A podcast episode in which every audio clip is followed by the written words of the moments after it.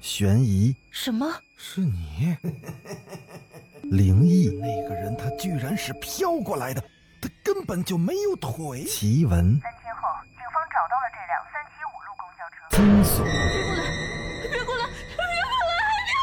别过来！欢迎收听《九黎怪谈》。Hello，各位听友小伙伴，晚上好，欢迎继续收听《九黎怪谈》。随着咱们城市里的高楼大厦越来越多啊，很多人出来进去都需要坐电梯。那今天咱们就讲一个电梯里的故事。大厦管理员陆波听到铃声后，连衣摆都来不及塞进裤子里，就从卫生间冲出去了，冲刺般的跑到了监控室查看升降机停留在哪一层。他敲击了一下键盘，扫视了几个画面。哎，啊，又是五楼，可怎么没有电梯内的被困画面呢？陆博说完就跑了出去。这时，监控画面滋啦滋啦的闪了几下，断断续续的，尚不能辨认清楚是什么，就滋啦一声的又恢复到原来的样子了。陆博从应急通道迅速的跑上五楼。大厦并非没有其他的电梯，他不用另一部升降机，无非是担心另一部也会在半路坏掉。在楼道中喘着粗气的陆博，抬眼就见到了打开门的吴征。他整理了下衣领，对陆博点头示意，便低头换鞋。陆博看见吴征后，急步的上前问他：“哎，小郑啊，这电梯又出故障了，其他救急人员一时间也赶不过来，你帮忙看看，有没有什么能搭把手的呀？”吴征看了下表，想着自己的时间还算充裕，平时也没少受陆博的关照，便点头答应下来。吴征走到陆博指的那个电梯前，连敲了几下升降机的门，并高声的询问：“里面有没有人？大家都还好吗？”可等了良久，都没有回应。陆博垂下肩，舒了口气：“哎呀，幸好啊，看来没有人被困呢。”可话未说完，突然听见。两人对视了一下，点了下头，确信他们听到是由升降机内传出的声音。这次吴征不自觉的敲了五下，里面也同样的回应的传来了五下敲门的声音。有没有人呢？证实了声音是由升降机内传出来的，陆博便大声的问道。两人静静的等候了一段时间。这楼道间依然没有丝毫的动静，里面有没有人啊？有，有呀。一个惶恐但又感觉很深沉的女人回应了。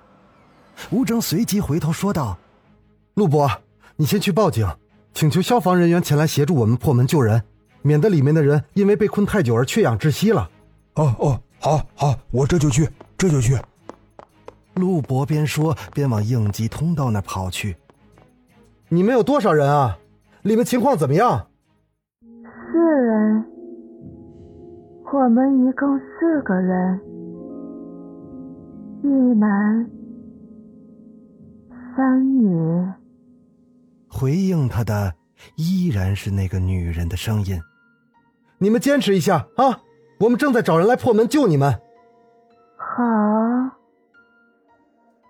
吴征也没有细想，为何只听到一个人的回应，而其他人好像并不着急似的。没过多久，陆博带着一队消防人员回来了。我们现在要破开升降门，里面的人注意避让开，不要靠门太近。好，又是那个女生的回应。消防员说罢，火速的开展救援行动。利用撬棍和消防钥匙，升降机的门被破开了一条缝，而消防员只能看到电梯内部的一部分。他急于再次确认被困人员的安全。里面有没有人受伤？可是，却只听得到大家的喘息声，就再没别的声音了。他拿起了破拆工具，看来情况不妙，大家继续加把力。在破拆期间，消防员们还是尽可能的想和被困的人员取得联系，但是没有接收到任何的反馈。火星滋啦的冒着，犹如在场的所有人的心都被一团火烤着，分外的焦灼。咚的一声，门被打开了一半。孟伟扒着门打灯看过去，可里面空空如也。上上下下的看了个遍，还是空无一人，连一只蟑螂的踪迹都没有。一群人相对无言，他们是真真切切的听到里面有人回应的。此时吴征不由得心跳加速，他心想着：这到底是怎么回事啊？难道我幻听了？他回头看着陆博，但奇怪的是。陆博的神情却出奇的平淡。于是，消防员虚惊一场的收队撤离了。吴征则整理了一下衣服，也迅速的离开了这个令他发毛的不安之地，只留下陆博一个人愣神的看着现场。第二天，吴征还未将这件事淡忘，他一如既往的上班，打开门朝电梯走过去，但他像是想起了什么似的。停下了脚步，转向了另一部电梯。即使那部电梯上显示着正在往下到了三层，他也依旧坚定的站在这部电梯的面前，毫不在意需要等待多久的时间。到了一楼，吴征走出大门后，远远的便看见陆博正在烧着什么东西。吴征走近才发现，他烧的那些。是金银纸钱。他用手扇了扇，好奇的问道：“呃，陆伯，你怎么在这里烧遗纸啊？”“哎，你今年才搬来，难怪你不知道。是这样的，早在两年前呢，这里有部电梯曾经发生过意外，升降机缆绳断了。”导致升降机坠落，当时里面有一男三女，无一生还呢。呃，昨天发生的事儿，居然还有这种背景。那当时究竟是我的幻觉，还是他们真的存在另一个空间呢？当晚，吴征躺在床上，还想着那部电梯，鬼使神差的，他出了门，走到了那部电梯前。小心翼翼的靠近了电梯门。这次，他试探的敲了五下。果不其然，门内又传来了五下敲门声。正在他想着要不要继续敲门，用手机记录下来的时候，那电梯门忽然打开了。他陡然间被拉入了电梯门内，手机也掉在了门外，咣的一声，门关上了。楼道间的灯随即也暗了下来。电梯内是一片的黑暗，吴征只觉得手臂被什么东西紧紧的拽住了，他另一只手就想推开那东西，可刚摸到，手上就传来了一股。黏腻的触感，他触电般的收回了手，颤颤巍巍的把手凑到鼻子前，他闻了闻，那是一股铁锈的味道。吴征害怕的紧贴着那扇门，不住的拍门求救，可就在电梯门的另一侧，却是幽静无声。黑暗中流动着空气，似乎在无声的。演奏着一首哀乐。除了他自己的敲门声，吴征似乎听到了别的敲门声一并的响了起来。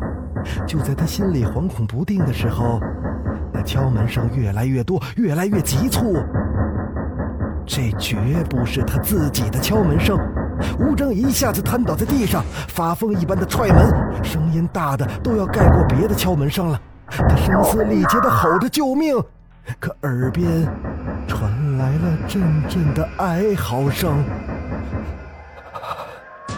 他吓得蜷缩着，闭上了眼睛，止不住的念着：“南无阿弥陀佛，南无阿弥陀佛，南无阿弥陀佛，南无阿弥陀佛。”渐渐的，一切恢复了平静，空气之中似乎也没了那破人的气息。